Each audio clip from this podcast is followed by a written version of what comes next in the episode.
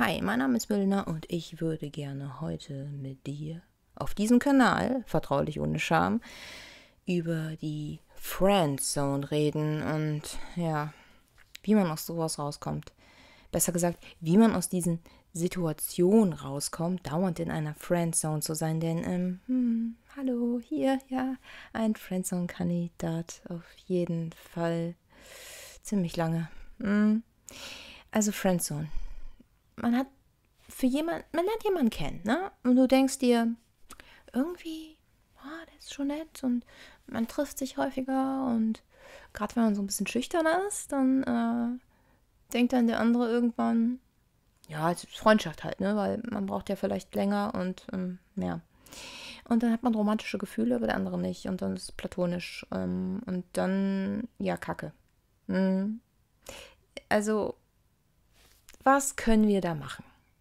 Und wie kommt es eigentlich dazu? Und welche Gefühle oh, kommen da hoch? Und da würde ich gerne mit, mit dir drüber reden. Und als erstes würde ich erstmal gerne ein bisschen über diese Gefühle reden. Denn ähm, ganz ehrlich, also gerade wenn man, als ich noch sehr jung war, so als Teenager, man, man ist ja auch öfters enttäuscht. Also man lernt jemanden kennen und dann hat man so seine Vorstellung und dann ist man so enttäuscht und ja, klar, die Täuschung geht dann weg, man wird dann enttäuscht und die Träume gehen, ja toll, das, diese ganzen Sprüchen da, die helfen mir jetzt aber auch nicht in dieser Situation.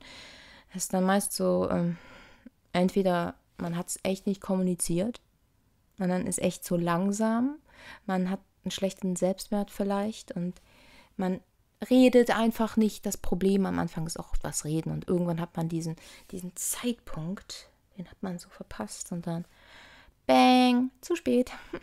Und dann, ja, kacke.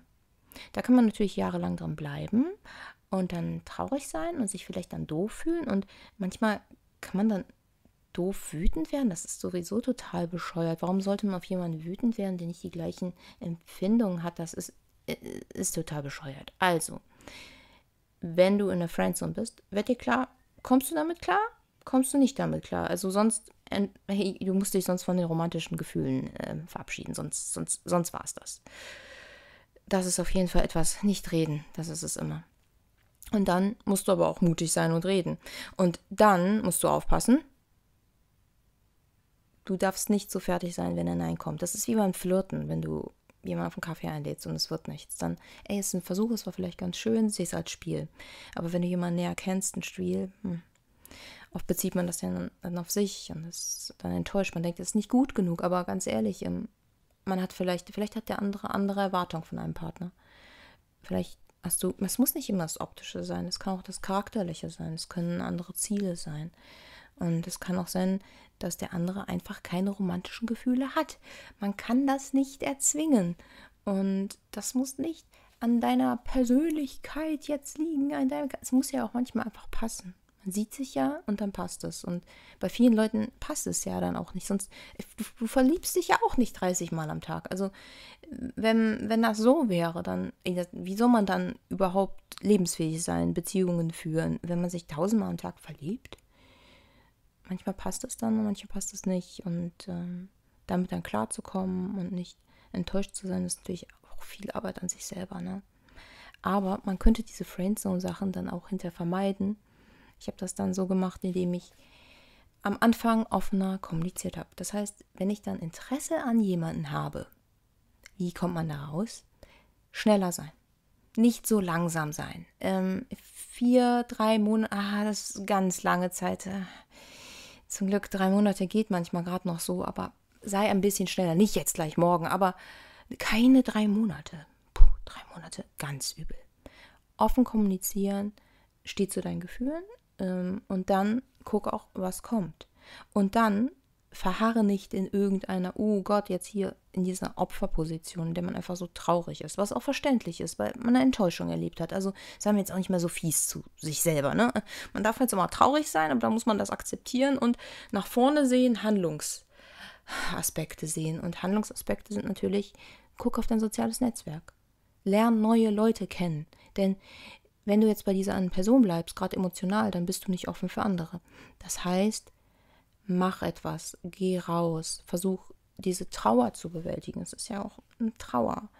Aber vernetz dich mit anderen und versuch dich einfach mal von dieser Träumerei zu verabschieden. Denn das geht jetzt einfach nicht. Das passt jetzt einfach mal nicht. Und der andere Mensch möchte nicht und Punkt. Dass man das, dass ich das jetzt so erkläre, aber du weißt, was ich meine. Ist, man ist einfach enttäuscht und jeder war doch mal auch in dieser Friendzone und ah, es passiert so häufig. Ne? Wichtig ist auch, man sollte nicht bedürftig erscheinen. Wenn man zu bedürftig ist, also ich glaube, man nennt das zu needy, ne? Zu lonely, dann ist das auch echt schwer, manchmal einen Partner zu kriegen. Und gerade in solchen Situationen möchte man ja Partner und dann, oh, das ist dann manchmal so schwer.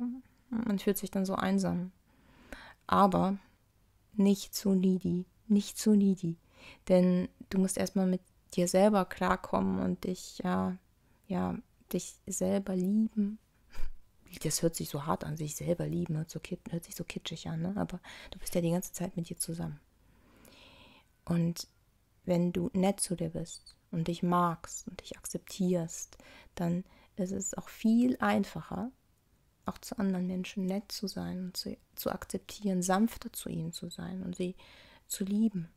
Dann ist man auch oft allgemein ein sanfterer Mensch. Und das zieht dann wiederum sehr an. ja.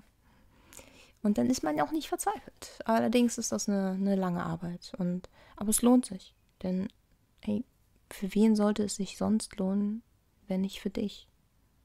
Und du kannst als erstes nur erstmal für dich sorgen und dich selbst lieben, um dann andere zu lieben und dich dafür zu entscheiden, jemand anderen zu lieben.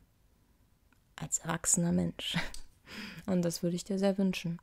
Und das ist nicht immer so einfach. Vor allem ist es Arbeit an seinem Selbstbewusstsein.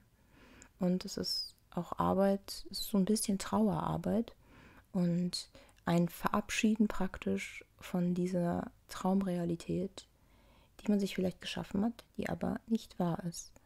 Und wenn du häufiger in solche Friendzones kommst, dann guck mal auf dich selber. Wirkst du vielleicht ein, bisschen zu bedürftig oder guckst du vielleicht auch nach Menschen, die auch nicht erreichbar sind oder nicht erreichbar sein wollen? Du musst ja auch gucken. Vielleicht willst du ja auch gerade unterbewusst keine Beziehung hast Angst vor einer Beziehung. Manchmal will man sich das nicht so eingestehen, denkt man, nee, ich bin einsam, ich will, aber ich will, ich will. Aber in Wirklichkeit hat man vielleicht Angst, dass man verletzt wird, dass man, ja, das kann echt viel sein. Deswegen guck mal ein bisschen häufiger drauf, wenn du jetzt immer in dieser Friendzone bist, ob du vielleicht überhaupt offen bist für eine Beziehung. Und ähm, ob du offen kommunizierst, was du möchtest. Denn vieles im Leben scheitert leider an Kommunikation. Hm. Ich wünsche dir auf jeden Fall gute Kommunikation und nicht zu viele Friendzones, am besten keine. Gute Freundschaften, offene Freundschaften und schöne Beziehungen. Ich hoffe, wir hören uns oder sehen uns wieder. Bye.